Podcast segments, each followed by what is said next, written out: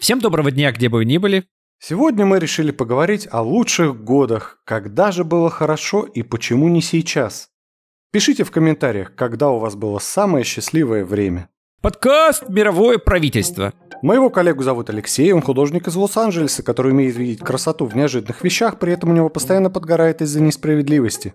Моего соведущего зовут Евгений, он дизайнер из Москвы, который разбирается во всяком разном и любит делиться этим со всеми подряд. И вместе мы пытаемся разобраться, как устроен этот дивный мир. Я тут в одном интервью услышал фразу вот я когда училась э, в том высшем учебном заведении, это были лучшие годы моей жизни. И меня это как-то зацепила фраза «лучшие годы моей жизни». Мне стало интересно, может быть, обсудить вот это... Давай, меня триггерит прям до потери пульса. О, отлично. Меня триггерит, потому что часто школу называют. Ой, Школа — это такие волшебные, волшебные годы. Такое классное время в моей жизни, школа. Это такой этап, который каждый человек проходит. Я не думаю, что это самое лучшее время в моей жизни. А какое лучшее время в твоей жизни? Есть у психологов упражнение, когда, ну, это такая как бы настройка на медитацию. Там по тексту идет, что вы маленький ребенок, то есть предполагает, что в детстве ты более, у тебя более хорошие условия, в принципе, обычно. Мир большой, интересный, разнообразный, ты вот все, все время чему-то удивляешься, что-то узнаешь, все, все открываешь для себя, и за счет этого у тебя более, как сказать, более оптимистичный, положительный, наверное, подход к всему происходящему. Поэтому ты возвращаешься в свое детство, это первая установка, которую тебе дают, и второе, это то, что ты возвращаешься в безмятежное время. Ну, иногда говорят еще не тревожное время, но обычно говорят безмятежное. И для меня безмятежное время это, наверное, лет пять. Потому что на самом деле у тебя очень мало ответственности в пять лет. Ты ходишь в детский сад, это твоя единственная работа, но при этом ты сам в него не ходишь, а тебя в него обычно отводят. По крайней мере, меня отводили. То есть ты даже особо не заморачиваешься по тому, чтобы быть вовремя в детском саду. Ты знаешь, что если тебя просто не отведут вовремя, значит, ты не будешь вовремя. А если тебя вовремя отведут, значит, ты попадешь туда вовремя.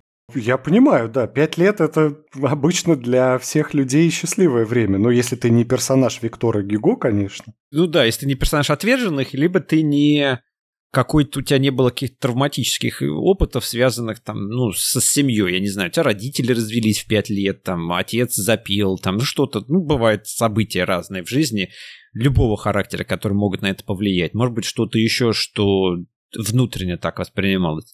Но когда говорят, что школа это такие, это какая-то романтика, это такое вот именно счастливые годы, да, ты сказал, правильно? Да, лучшие годы моей жизни. Лучшие годы моей жизни я это не совсем понимаю. То есть, что лучше вот там? За счет чего они становятся лучшими по отношению к другим?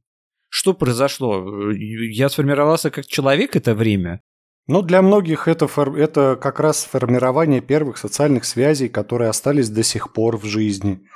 Вот те самые школьные друзья, с которыми до сих пор общаешься. А, честно говоря, со школы у меня остался, наверное, один только друг. Два. Два человека. Три.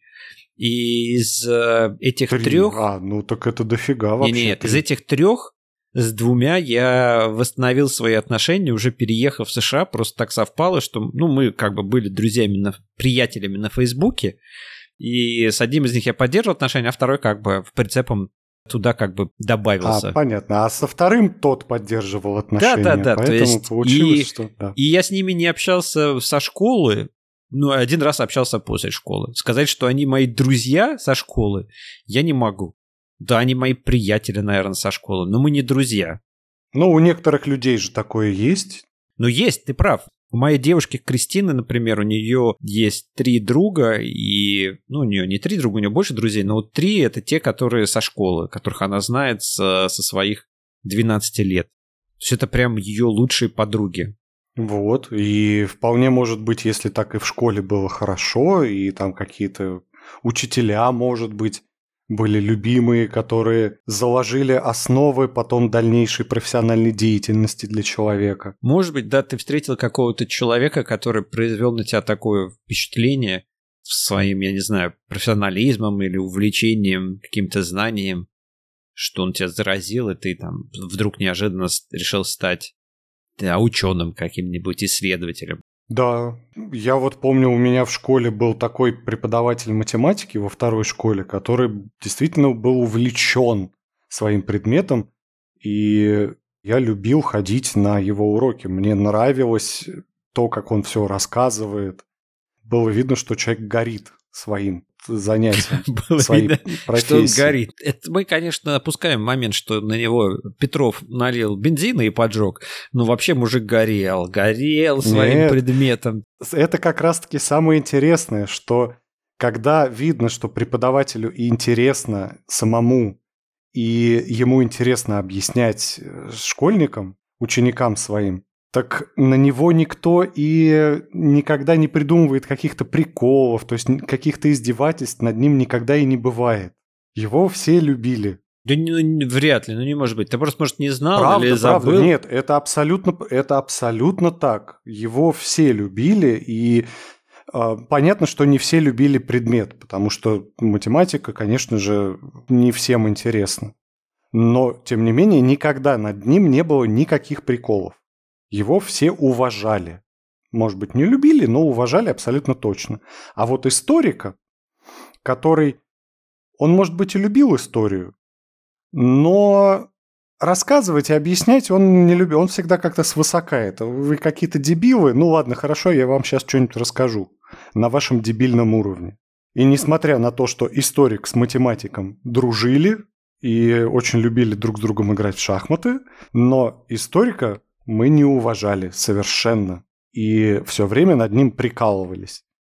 То там доску мыльной водой намажем, то там кнопку подложим, то просто там срывали уроки голдежом своим. Потому что он нас не уважал, и мы не уважали его в ответ. Это очень важно, на самом деле. Вот какие были преподаватели в школе и какой был коллектив в школе для того, чтобы было это в итоге лучшими годами жизни или нет. Ну, просто какими-то любимыми, там, приятными вообще годами. Когда ты мне описал всю свою историю, ощущение было, что я просто читаю Довлатова, понимаешь? Какой-то такой романтизм, какой-то такой, знаешь, такая любовь к этому, такая душевность, да, вот прям душевность была.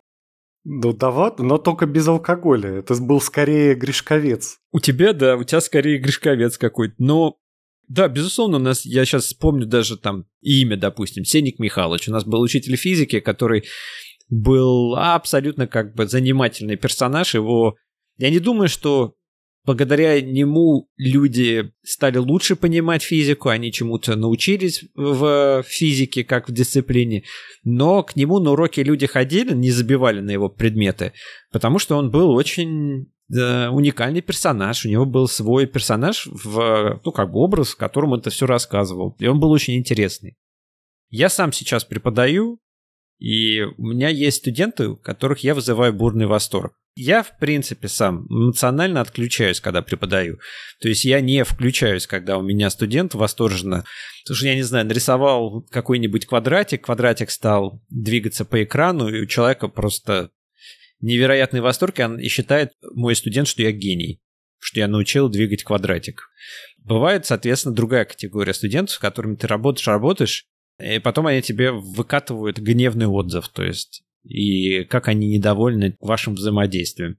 Но при этом я знаю точно, что я предоставлял одинаковые услуги и первому, и второму. И мы делали одно и то же. Мы двигали этот квадратик. Одному человеку как бы мой метод преподавания подходит больше, а другому меньше. Но ты вот, кстати, называл имя преподавателей. Я сейчас так думаю, что я ни одного имени своих преподавателей не могу вспомнить из школы. Представляешь, я помню всех, которые были яркие. Светлана Александровна у меня была преподавательница немецкого первая, со второго по пятый класс. А Вера Александровна была моя первая классная руководительница. Я их помню всех, понимаешь? Прям всех помнишь. И говоришь, что это было несчастливое время? Не Помнишь было, ну, всех не своих было... школьных преподавателей? Я не могу сказать, что счастье прям было сконцентрировано в это время, понимаешь? Хорошо. Мы выяснили, ни для тебя, ни для меня школьные годы нельзя назвать лучшими лучшим временем в моей жизни, лучшими годами моей жизни. Да. Теперь, если перейдем на следующий этап. Многие называют лучшими годами институт. Это вот то время, когда вырываешься немножечко как раз из-под родительской опеки, и начинается вот та самая ранняя свобода взрослой жизни. Понятно, понятно. У тебя появляется больше свободы, условно говоря, больше каких-то возможностей себя проявлять и делать что-то, что раньше было запрещено, что как бы ассоциируется с взрослением. И часто от многих я слышу, что это было самым счастливым временем в моей жизни. Потому что как раз-таки перестал быть зависимым ребенком и стал уже вот практически взрослым человеком.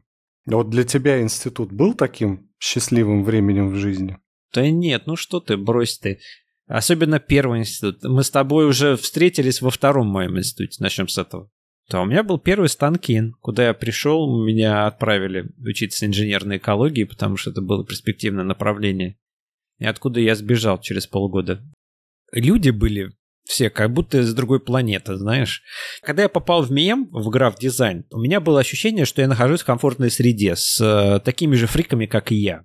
Вот-вот-вот, я про это как раз время обучения хочу спросить. Было ли оно для тебя счастливым? Ну, я был доволен этим временем. Я не думаю, что оно было... Понимаешь, хорошо, Давай вообще эту всю ситуацию отмотаем назад и начнем рассматривать как бы этапы становления личности и почему люди часто называют это все, да. Предполагается, что в детстве до школы ты достаточно беззаботный, за тобой присматривают, ухаживают, у тебя не особо много ответственности, в какой-то момент ты, в принципе, достигаешь осознанности, ты начинаешь принимать свои решения и, и получаешь какой-то базовую первую свободу, когда в какой-то момент, может быть, ты можешь не прийти к ужину вовремя там, или ну, тебя за это могут Отказаться поругать. есть кашу. Да, отказаться есть кашу. Ну вот, потом, соответственно, ты идешь в школу, у тебя школа это как бы несколько разных этапов, у тебя может быть первая любовь в старших классах, там, может быть, в средней школе у тебя первая любовь. У меня в младшей школе была первая любовь про любовь я имею в виду, что все-таки ты должен встречаться. То есть не то, что ты влюбился и романтизируешь какого-то человека, что вы все-таки как-то, не знаю, за ручку Мы хотя один бы раз ходите. встречались. За ручку ходили? У, ну все, нет, нет, за ручку, нет, за ручку мы не ходили, но у нас было сви- одно свидание. В каком, в каком возрасте, прости, в 10? Нет, это было во втором классе. Еще раньше. Ну, в 8. В 8? Да. Ну что Но, правда, ж. после первого свидания не последовало второго. Да, и это сгубило всю твою дальнейшую жизнь, я понял. Мы поняли, что мы не подходим друг к другу, нам не Да, о чем разговаривать. Вообще класс. В 8 лет он понял, что ему не о чем разговаривать с женщиной. Хорошо. С какой-то конкретной. С Ну девочкой. С девочкой, с девочкой. Ну так, в общем, хорошо, это период, когда у нас какие-то есть открытия. Потом мы должны идти в институт. После института, по идее, работа, жена, дети. Не, подожди, подожди, ты вот рассказывал сейчас про школу, а институт, а, ну, институт, а потом после Хорошо. института. Институт, институтские друзья. Первый раз ты попадаешь в коллектив, где, по идее, вы все выбрали что-то, что вам интересно, и если в школе как бы ты не выбираешь особо, что тебе интересно, у тебя нет не так много а, предметов, которые ты можешь выбрать. В школу дают общие знания. Тут ты уже идешь за конкретными знаниями, которые, по идее, ты сам выбрал для себя. То есть ты говоришь, я хочу Ой, быть... нет, Ну, почему? Нет, ну хорошо, родители за тебя выбрали. Там я, я родители выбрали. да, там существует много разных вариантов. Ну, может быть, тебя родители либеральные были, они тебя спросили такие, там, что ты хочешь, А это не математику, язык, Нет. там еще что-то. Почему? Ты А, Нет, ну ты же сам мне сейчас рассказал про то, что у тебя было, был первый институт Станкин, Да, который, как выяснилось, был совсем не тем, что тебе интересно. да. Ну вот именно, и это опровергает твой тезис про то, что идешь в институт, зная, чего хочешь. Далеко не всегда. И, ну, я не знаю, может, я не знаю, как современные дети, они, в принципе, гораздо быстрее взрослеют. Но я так помню, что и я, и все, с кем я учился на первой специальности, пошли туда, ну, скорее, потому что родители как-то, как было в моем случае, Тебе интересны компьютеры? Вот э, электроника и математика, это вроде там, вроде бы там есть какое-то программирование. такая очень далекая Ты связь. мне говоришь про то, что родители, в принципе, сами тоже ничего не знали, но они просто хоть как-то пытались помочь. Они такие, ну, наверное... Я говорю про то, что молодой человек в этом возрасте еще не знает, чего он на самом деле хочет. И родители, они там какие-то родители настаивают, какие-то пытаются помочь, но самое главное, что этот молодой человек просто не знает. Хорошо, безусловно. И вот что интересно, то что и в твоем, и в моем случае мы оба отучились какое-то количество курсов на специальности, которая нам не подходила, а потом перешли на дизайн. Угу. Когда уже поняли, когда уже повзрослели достаточно, чтобы понимать, что мне интересно, что мне не интересно. Да, да. То есть потом у тебя институт вроде как тот момент, когда ты для себя открываешь свою будущую специальность, которой ты будешь заниматься всю оставшуюся свою жизнь, скорее всего. А может быть и нет, может быть ты не будешь ей заниматься, но тем не менее это может быть таким каким-то счастливым временем открытий.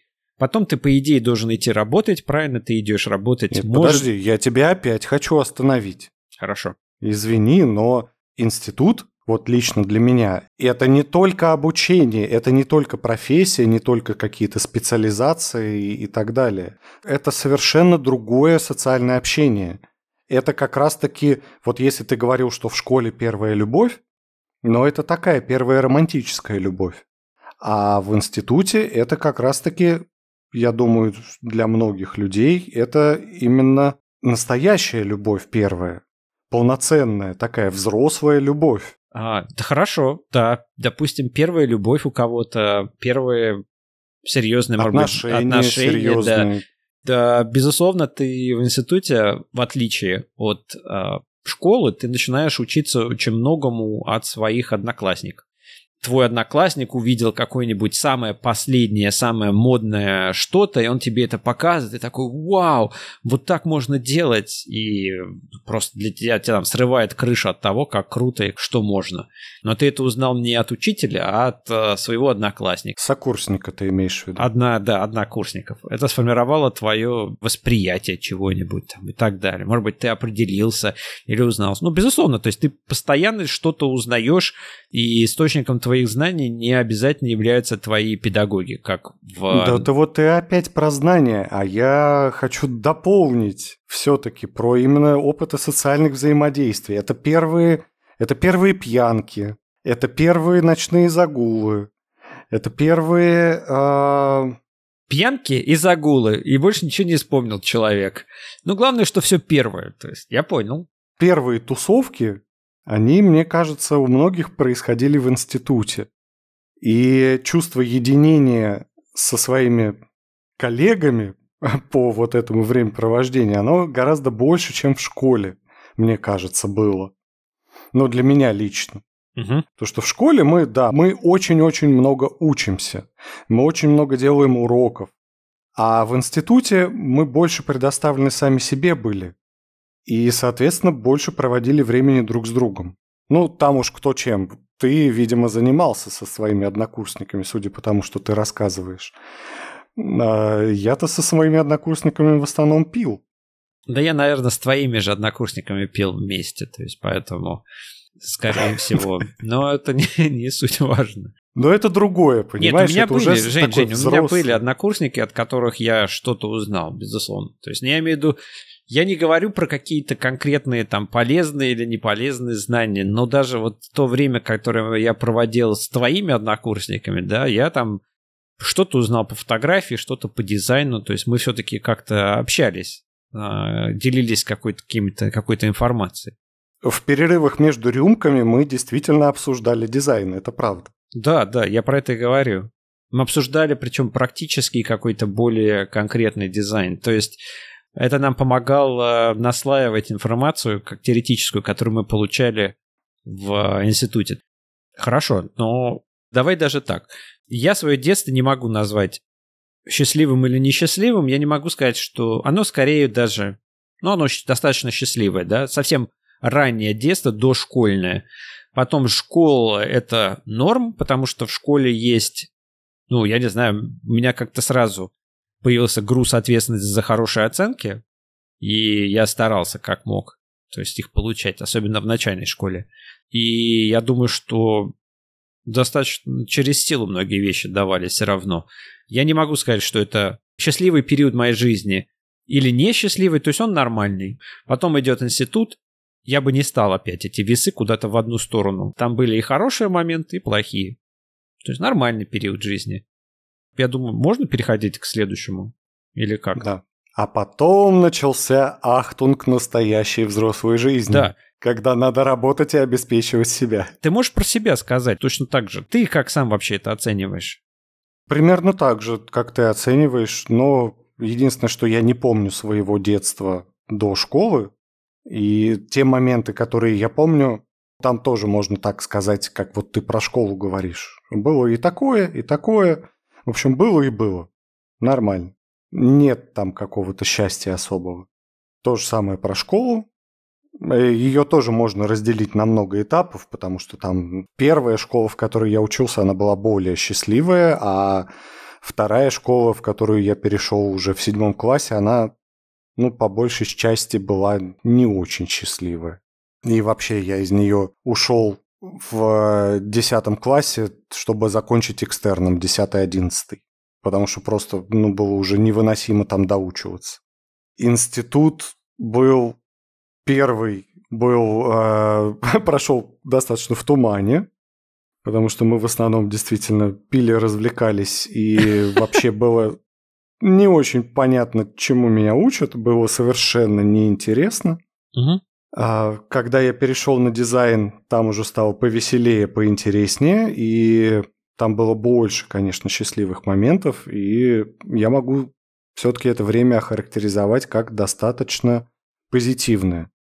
Не могу сказать, как лучшее время в моей жизни, но это было позитивное время. Угу. И вот мы переходим дальше, наконец-таки, после института, когда, наконец, нужно отвечать за себя, начинать работать. Вот у тебя был какой-то с этим связанный такой ментальный коллапс. О, боже мой, все, чему меня учили, мне нафиг не нужно. Что же мне делать? Да нет, наверное. То есть, причем то, что чему меня учили в БИМе, в принципе, я же работал дизайнером какое-то время, а потом я перестал. У меня же был какой-то момент кризис авторитетов, да, то есть я понял, что никто ничего не знает, и как мне жить тоже никто не знает. Соответственно, я должен сам для себя решать. И благодаря этому я понял, что то, чему меня учат в институте, это не обязательно будет моей профессией. Кстати, когда я отучился в БИЭМе, и в процессе обучения я уже начал заниматься чем-то около дизайнерским, но не дизайном самим, то есть я перестал быть дизайнером, ты помнишь, ко мне у меня были какие-то заказчики, которых было достаточно много, которые чего-то хотели иногда что я не умел, поэтому я... А вокруг было столько дизайнеров, чтобы... которые все умеют, поэтому я стал передавать работу и, по сути, стал работать больше, выполнять работу менеджера, по сути, проект. И постепенно я как бы благодаря этому понял, что то, что я обучаюсь на дизайнер, это не обязательно значит, что я буду работать всю жизнь дизайнером. Ну и потом, соответственно, у меня была уже первая работа, которую я считаю серьезной, это как супергерои то есть на которой я пять лет работал без э, отпусков и выходных, по сути. Но это даже не то чтобы работа, это фактически твое дело. Это был твой магазин по продаже э, фигурок и какого-то арта из э, связанного с фильмами, комиксами и так далее. Ты стал бизнесменом. Да, и по сути вот вся ответственность за все происходящее, соответственно, лежала на мне, как бы. Особенно в глазах моих подчиненных. Самое, это самое интересное всегда. То есть, если что-то шло плохо, то смотрели всегда на меня жалостливыми глазами. Ну, естественно, ты же начальник. А на кого да. им еще смотреть? Ну, а вот это время было как? Счастливым, несчастливым? Работали как проклятые. Было много хороших моментов у меня, приятных воспоминаний. Я думаю, что оно было достаточно счастливым, на самом деле. Эти... Они меня измотали настолько, что я перегорел и длительное время не мог после этого работать вообще ни на какой работе.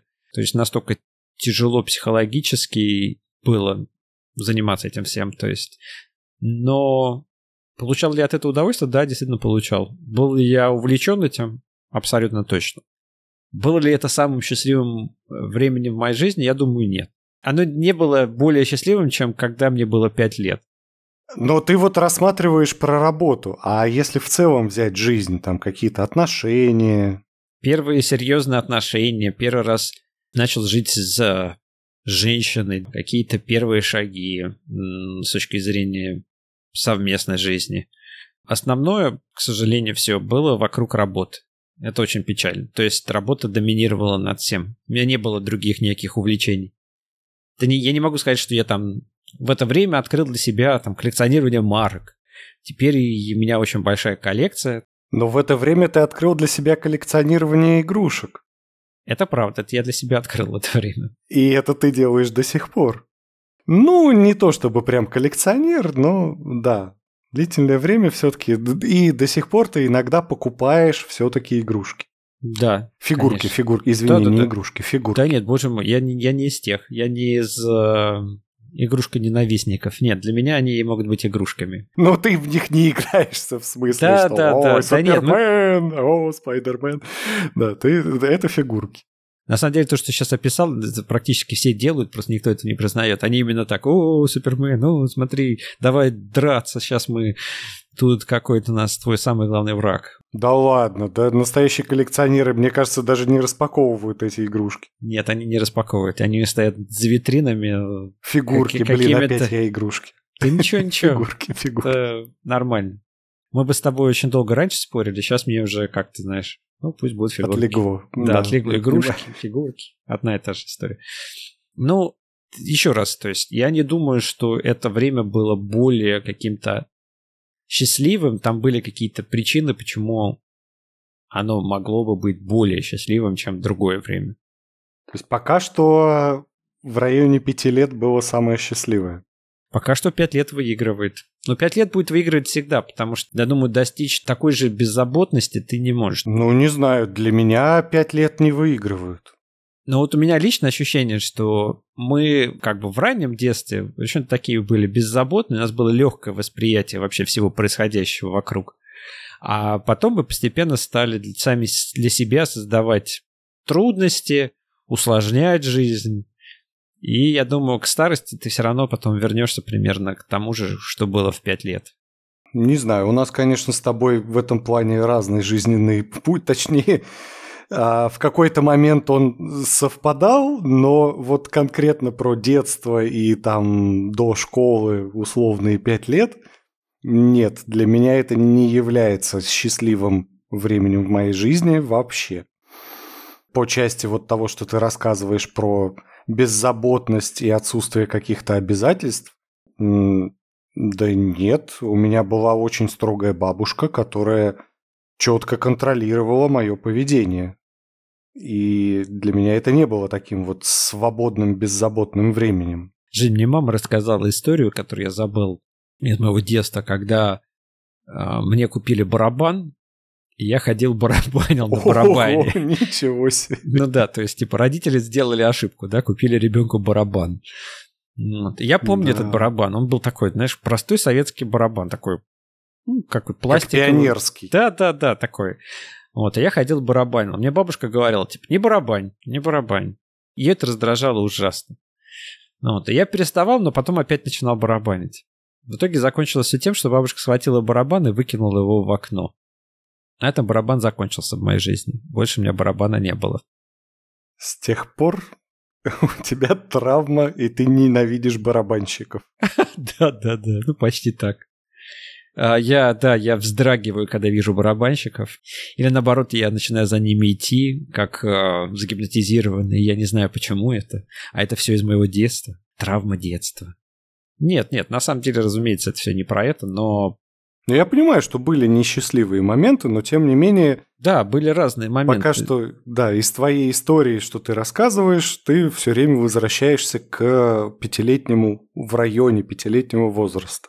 У меня просто есть уже в голове, благодаря тому, что я занимался психологией и такими расслабляющими медитациями, где ты возвращаешься в это беззаботное время. У меня есть точно точка, в которой я могу возвращаться, потому что я ее уже визуализировал до этого.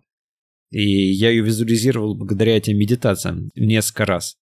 То есть я знаю точно, что есть точка, вот в эту точку я могу вернуться, и это для меня является беззаботным временем. И она исключительно в моем воображении. В этой точке мне 5 лет. Насколько какой реальный там для меня возраст, я не знаю. И коррелируется это с чем-то в реальном жизни. В реальной жизни я тоже не знаю. Да, это в том районе. Ну а дальше не было в твоей жизни каких-то более счастливых моментов, чем вот в эти пять лет? Ты знаешь, я думаю, что вот сейчас, когда мы с тобой начали разговаривать, я понял, что глубокая проблема в том, что я не знаю, кто в моей семье, но есть определенные люди точно. Им было некомфортно с э, определенными эмоциями, да. Знаешь, мы же всегда подавляем людей, которые выражают те эмоции, которые нам некомфортны. Например, если человек начинает плакать, он начинает так, там, рыдать, плакать, ты такой, ну не плачь, ну все будет хорошо, что ты так? Мы же это говорим не потому, что мы действительно хотим ему помочь. Мы, нам просто самим некомфортно, что он плачет. Мы не можем его принять как такого плачущего человека. Нам, нас это вызывает какую-то нервозность, беспокойство, там, озабоченность и так далее. Но по факту это нам некомфортно с его эмоциями. Вот у меня были в жизни люди, которым взрослые в окружении, которым было некомфортно с моими эмоциями. Поэтому проявление эмоций очень часто не поощрялось, условно говоря. То есть ты всегда попадал в эту ловушку, когда тебе другие люди пытаются изменить твое эмоциональное состояние, потому что они не могут с ним существовать.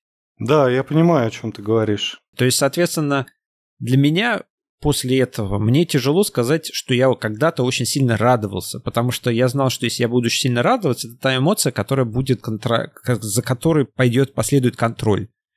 То есть я сейчас буду очень сильно радоваться, мне скажут, слушай, не радуйся, не радуйся, а то сейчас жизнь тебе по голове как даст, это все в моей голове как-то простроено не очень рационально, да, но я понимал, что сильная радость – это тоже не самая хорошая эмоция, которую я должен испытывать. Поэтому я ее не испытывал. Я, ты знаешь, очень редко испытываю прям а, такую радость, которая прям тебя распирает изнутри, раздирает, которой хочется поделиться и бегать, радоваться, да, то есть у меня вот такого не бывает. У меня все-таки все более... Я стараюсь все держать на среднем уровне. Ну, такое модулированное все. Но ты же ходил к психологу долгое время, и не только там в 20-летнем возрасте, но и условно не так давно, несколько лет назад. Да, после развода. Да, и тебе это никак не помогло раскрыть вот этот эмоциональный вулкан? Эмоциональный вулкан. Раскрой эмоциональный вулкан удачи. Приходи в наше казино. Казино «Вулкан». Это не реклама. Мы ни в коем случае не предлагаем вам играть в казино, тем более под какими-то такими странными названиями. Не пробуйте, это потеря денег. Помните, что в казино всегда выигрывает казино, как бы вы ни хотели. Да. А, нет, я думаю, что у меня сейчас, мне сейчас проще немножко с выражением моих эмоций, но все равно бурного восторга у меня не, не возникает, не вызывает у меня особо ничего. Хорошо, я понял. А как ты сейчас можешь охарактеризовать свою жизнь? Вот она лучшее время в твоей жизни? Или... Да, я думаю, что Все-таки меня... в пять лет было лучше. Нет, я почему-то считаю, что для меня всегда лучшее время это сейчас. Серьезно, если я живу осознанно, это так. Я не знаю, как это время отлично от другого времени, но я думаю, что еще надо понимать, что есть социальная какая-то история, которую ты будешь говорить просто для того, чтобы, ну, такой а конформизм, да, не вызывать слишком много вопросов у людей. Ты знаешь, если ты будешь все время людям говорить, они тебя будут спрашивать, там, какое у тебя самое счастливое время? А его вообще никогда не было. Это такой а а, нонконформизм, да, или попытка быть, продекларировать себя уникальным человеком. Я такой уникальный. Ну, это такой какой-то подростковый декаданс. Да, да, подростковый декаданс, аля. Что такое? А у меня вообще никакого времени. А у меня... Еще не пришло. Или, да, ну какая-то глупость какую-нибудь такую сказать. В 20 лет а, внутренним взглядом своим я не мог охватить никаким образом следующую, следующие 10 лет, которые мне предстоят. Я не мог представить в 2008 году, как будет выглядеть 2021, например, да? Не мог и не представить, не загадать, что будет какая-нибудь пандемия очередная, что многие люди будут жить на пособие, некоторые из них будут путешествовать в Мексику и жить в Мексике на пособие в Америке, и при этом... А тебе не кажется, что это какие-то сиюминутные истории, которые особой роли-то и не играют? Нет, вообще не играют. У меня ощущение, что по сравнению с там 2008 годом существенно ничего не изменилось. Да, конечно же, а, в России гайки продолжают закручивать по части свобод слова, интернета и всего такого. Да, конечно же, технологии развиваются, у нас появляется больше каких-то социальных сетей. Ну, в общем-то, они и в 2008 были, просто их становится больше. Не то чтобы что-то новенькое. У нас появляются новые модели смартфонов. Ну, так и в 2008 были уже смартфоны, просто новые модели. А у нас пандемия. Ну, так, в общем-то, мы и тогда переживали какие-то эпидемии. Да, это не было настолько глобальным, конечно же, но там свиной грипп, птичий грипп, всем этим нас пугали. Вот сейчас, наконец-таки, эти пугалки а, сработали. Но так вот, условно говоря, по большому счету-то, мне кажется, ничего не изменилось в мире. Так, чтобы говорить, что это было другое время. Даже еще есть более прикольная история. То есть там люди как играли на акциях, так и играют. Даже то, что было тогда, сейчас все так же происходит, да. То есть когда люди скучные, они занимаются тем, что вкладывают свои деньги в очень ну, это уж извини, с не, начала не, ну, века они да, это делают, конечно. в принципе. Нет, нет, так в том-то и дело, что с начала это века, если ты начнешь параллели проводить, у тебя тоже окажется, что практически ничего и не изменилось. То есть мы все так же живем в том же, в той же старой парадигме. Ну да, что по сути все то же самое, что было, оно становится сильнее, глобальнее или да? удобнее, более развито. То есть э, феминизм, он существовал и в 2008 году, но сейчас он более... Находится на другом витке, да, да. То есть... Да, те же самые истории про какие-то мету и про кэнселинг, они существовали, в общем-то, и тогда, но сейчас это стало более активно, более глобально. Не то, что что-то прям радикально новое возникло. Да, ну, определились лексикой, определились какими-то понятиями. То есть тогда был UX, UI дизайн, просто мы это называли по-другому. Это тогда называлось веб-дизайном, а теперь это По UX, сути, UI. Да. Все так же, все правильно. Есть цикличность. А, не, подожди, это все-таки не про цикличность. Это про такое очень плавное постепенное развитие, которое на самом деле не происходит вот такими какими-то резкими рывками, как может показаться. И это мы только так, посмотрев в глубину истории, можем сказать, что вот тогда был золотой век. Но люди, которые жили в этом золотом веке, они вряд ли чувствовали, что вот мы сейчас живем в золотом веке. Да нет, они, скорее всего, просто жили, что-то там делали, творили, пекли хлеб. То есть не было у людей ощущения, что они живут в неком лучшем времени за этот век. Ты думаешь? Вот вопрос, понимаешь?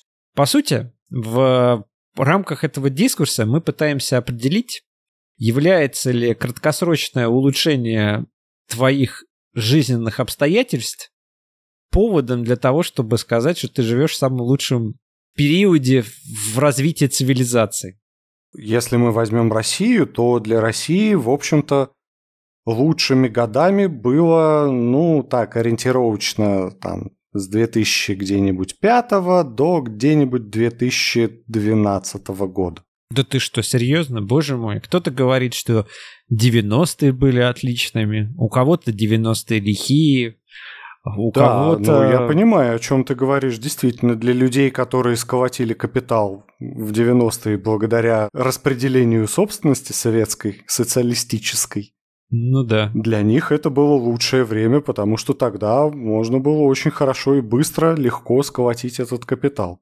А дальше уже Соответственно, следующее, может быть, поколение приходит, которые не успели. И для следующего поколения лучшие времена были вот эти условно более-менее либеральные и более времен... более-менее богатые с высокой ценой на нефть времена условно там 2005-2012. А для, может быть, тех, кто еще чуть-чуть попозже родился, для них, может быть, Лучшие времена это, ну, не знаю, с 16 по 18, может быть. Это какие-то... Ты просто сейчас на самом деле занимаешься тем, что называешь абстрактные цифры, пытаясь угадать, а, какое время другой человек может гипотетически выбрать как самое лучшее время в своей жизни. Да нет, но я все-таки не абстрактно выбираю годы, а ориентируюсь на какую-то экономическую ситуацию в мире и в стране. Ну, понимаешь, ориентируешься... Экономическую и политическую. Тут как раз у тебя будет возникать вопрос. Связано ли это с э, этапом жизни, через который ты проходишь, то есть тот э, факт, что ты называешь это время самым лучшим, или это связано с э, внешними факторами, с тем, как выглядит там вот то самое экономическое и политическое поле в этот момент Я в том думаю, месте, что где это ты живешь. добавляет, добавляет или убавляет очков. Я понял. То есть это является фактором, но не является доминирующим фактором. Это является одним из факторов. Да, одним из факторов. Угу. Для кого-то это может являться и доминирующим вполне, если человек является политическим каким-нибудь деятелем или активистом, да, то да, для понимаю. него вот эта вот эпоха политических запретов и все большего ужесточения и гонения на любое инакомыслие, это время, очевидно, будет являться несчастливым. Даже если у него все прекрасно в жизни там семейной, личной, но он как политический активист, он не может себя реализовать. Поэтому для него это будет не очень счастливое время. Но если в то же самое время запретов и ограничений и всего такого мы возьмем человека, который не имеет никакого отношения к политике, занимается каким-то своим делом, которое никто не трогает, и, в общем-то, ему живется нормально, он развивается, и у него все еще и хорошо в личной жизни, для него вполне возможно это будет счастливым. Здесь же вопрос конкретного человека и насколько вот это внешнее влияет на его внутреннее. Но, в принципе, я думаю, что мне импонирует вот твоя точка зрения про то, что сейчас я живу, и то время, которое сейчас, оно для меня самое счастливое. Не то, что были какие-то счастливые времена раньше, и я сейчас что получается? Прозябаю, что ли? Что я сейчас делаю, если раньше были счастливые времена, и они прошли? Да, то есть какой смысл тогда сейчас жить, если раньше было хорошо? Мы же, что получается, пытаемся все время вернуться в то прошлое? Вот, да. В тот момент во времени, когда было хорошо, так это вообще просто бесполезное занятие, это никогда не будет. Ты не можешь вернуть прошлое. Да, если я считаю лучшим, именно вот лучшим временем в моей жизни прошедшее время, но у меня есть всего, получается, два варианта. Либо у меня больше никогда не будет никакого счастливого времени, либо мне нужно пытаться повторить то, что было тогда. Но очевидно, что пытаться повторить, что было раньше, это гиблое занятие, потому что оно же закончилось. И это означает, что если я буду повторять, то оно тоже закончится. Это логично. Либо мне не нужно вообще жить. И все, можно кончать жизнь самоубийством, ничего больше не делать. Правильно, соответственно. А и то же самое с, с будущим, правильно, что если ты ожидаешь, что, соответственно, не в прошлом, не в настоящем, а в будущем, то, то это тоже как бы утопия своего рода. Это жить ради ну, просто того, что, может быть, когда-нибудь будет хорошо. Тоже какой-то зашквар. Совершенно не, не рабочая схема для меня, по крайней мере. Хочется, чтобы в будущем произошло что-то лучше, чем было и чем есть сейчас. Но, с другой стороны, я понимаю, когда ты говоришь о том, чтобы жить именно будущим, жить в ожидании все время, это может быть очень вредным для текущей жизни, потому что я, получается, опять же, зря это время провожу. Если я его провожу в ожидании чего-то, это означает, да. что, опять же, я сейчас не живу. Это как вот я сижу в очереди. В очереди сидеть, ну, как бы не очень интересно. интересно все-таки дождаться своей очереди и получить некую услугу. Ты же понимаешь, что здесь зацикленность получается у тебя внимание на факте совершения этого действия сидения в очереди. То есть ты придаешь столько значения этому процессу, и наст... такая у него важность повышенная. То есть человек, который справляется с этим, он обычно справляется за счет того, что он не придает настолько много значения времяпрепровождение в очереди. То есть он, он как не, бы... не, немножко не так. А, он не придает столько значения тому, что произойдет потом. Возможно, да, наверное, так.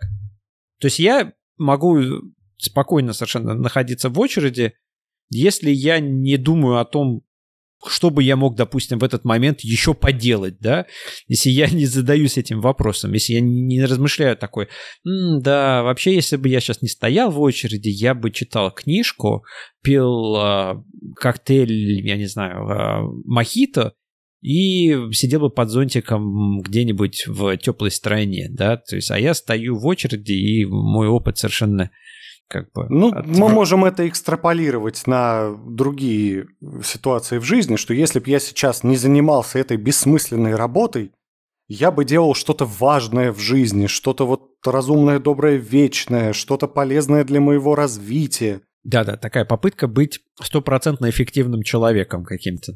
Ну, такая утопия тоже. Да, да, именно утопия, потому что единственное, что это означает, что я не живу сейчас. Я пребываю в каких-то идеализированных мирах, в которых происходят лучшие события со мной. А это все со мной не происходит. Это все не моя жизнь. Да, она не я настоящая, прошел... она да. неправильная. Я, я, пос... я через свой опыт прошел через этот этап, когда у меня были абьюзивные отношения э, с моей бывшей женой. И, по сути, внутренне я пребывал в будущем, в моменте, когда я ушел на пенсию. Я на самом деле действительно вот мысленно телепортировался в это состояние, мне там было комфортно. Таким образом, мне было все равно, что происходит с моей текущей жизнью. Потому что я жил с внутренним осознанием, что в будущем все будет хорошо. Хотя это совершенно не обязательно. Если бы все так же продолжалось печально, я думаю, что в будущем было бы все очень плохо. Но это был в любом случае такой эскапизм в некий идеальный мир, в котором то вот там все хорошо. И здесь получается не принципиально, где находится этот мир, в будущем или в прошлом. Совершенно. Но есть и другой вариант, в принципе, про ожидание от именно, когда мы говорим там про сидение то же самое в очереди, про ожидание чего-то, э, что можно себе представлять не жить сейчас, а представлять, вот я это сделаю, что будет потом а вот что произойдет, а вот э, там получится, не получится, а вот э, удастся пообщаться с этим человеком или не удастся. Это немножечко другое, мне кажется. Это уже получается не совсем убегание в идеальный мир, а это такое убегание в несколько невротичное ожидание будущего, э, что же в нем произойдет попытку контролировать и просчитать, что там случится потом. И это как бы не убегание вроде бы, потому что прогнозировать будущее это, это правильно и полезно, но может превратиться в немножечко такую патологическую нервозность. Да, и это приводит нас к быть счастливым в моменте. Просто принятием того, какая жизнь как бы сейчас хорошо. Ну, может быть, сейчас не все хорошо, но все равно сейчас самое счастливое время, потому что оно сейчас. Ну, да, примерно так. Было такое замечательное э, изречение, формулировка у древних философов «амор фати». Это означает «любить судьбу». Это не про судьбу в смысле предназначения и в смысле какой-то предопределенности. Это про судьбу как происходящий длящийся процесс. Некая нить моей жизни. Потому что прошлое нельзя повторить, будущего еще не существует, и у меня есть только настоящее. Любите себя, на этом все.